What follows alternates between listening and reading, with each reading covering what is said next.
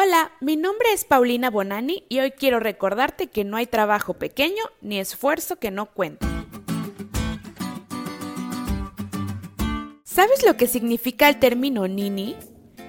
Es un concepto que se usa para referirse a aquellos que ni estudian ni trabajan. Pues en un breve periodo de mi vida yo lo fui.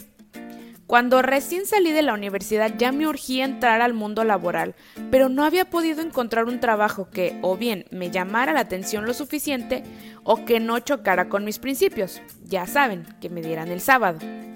Así que comencé a desesperarme mucho porque realmente no me gustaba para nada ser nini.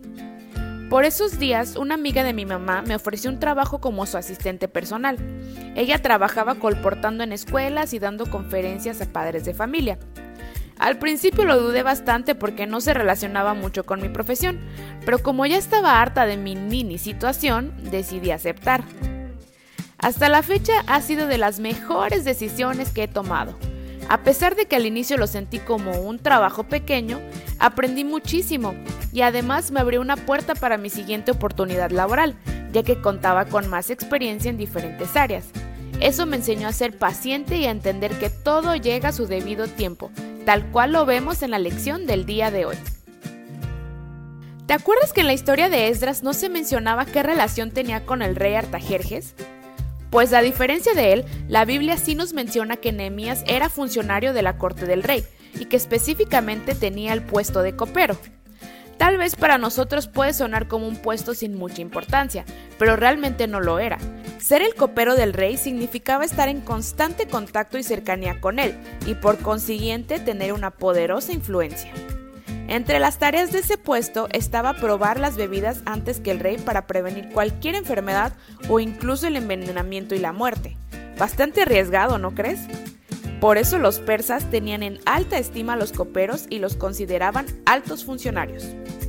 Nehemías sabía todo esto y como él no tenía un pelo de tonto, quiso aprovechar su posición y sacar ventaja de ella. Pero no por su propia mano. Acordémonos que él oró y ayunó suplicándole a Dios que lo utilizara para hablarle al rey de la situación que se vivía en Jerusalén. Y efectivamente y de nueva cuenta Dios le respondió. ¿Novedad? No lo creo. Ah, pero aquí hay algo súper importante que hay que recalcar. La respuesta de Dios no fue inmediata. Ya habían pasado cuatro meses desde que habían llegado las malas noticias. Pero en ese tiempo Dios estaba preparando el corazón del rey y además Nehemías continuaba orando y ayunando. No era común que un copero fuera relevado de sus deberes para irse por un tiempo, pero como el Señor es maravilloso, nuevamente usó a su siervo para tocar el corazón de un pagano. En ocasiones podemos sentir que Dios está tardando en respondernos, pero no es así.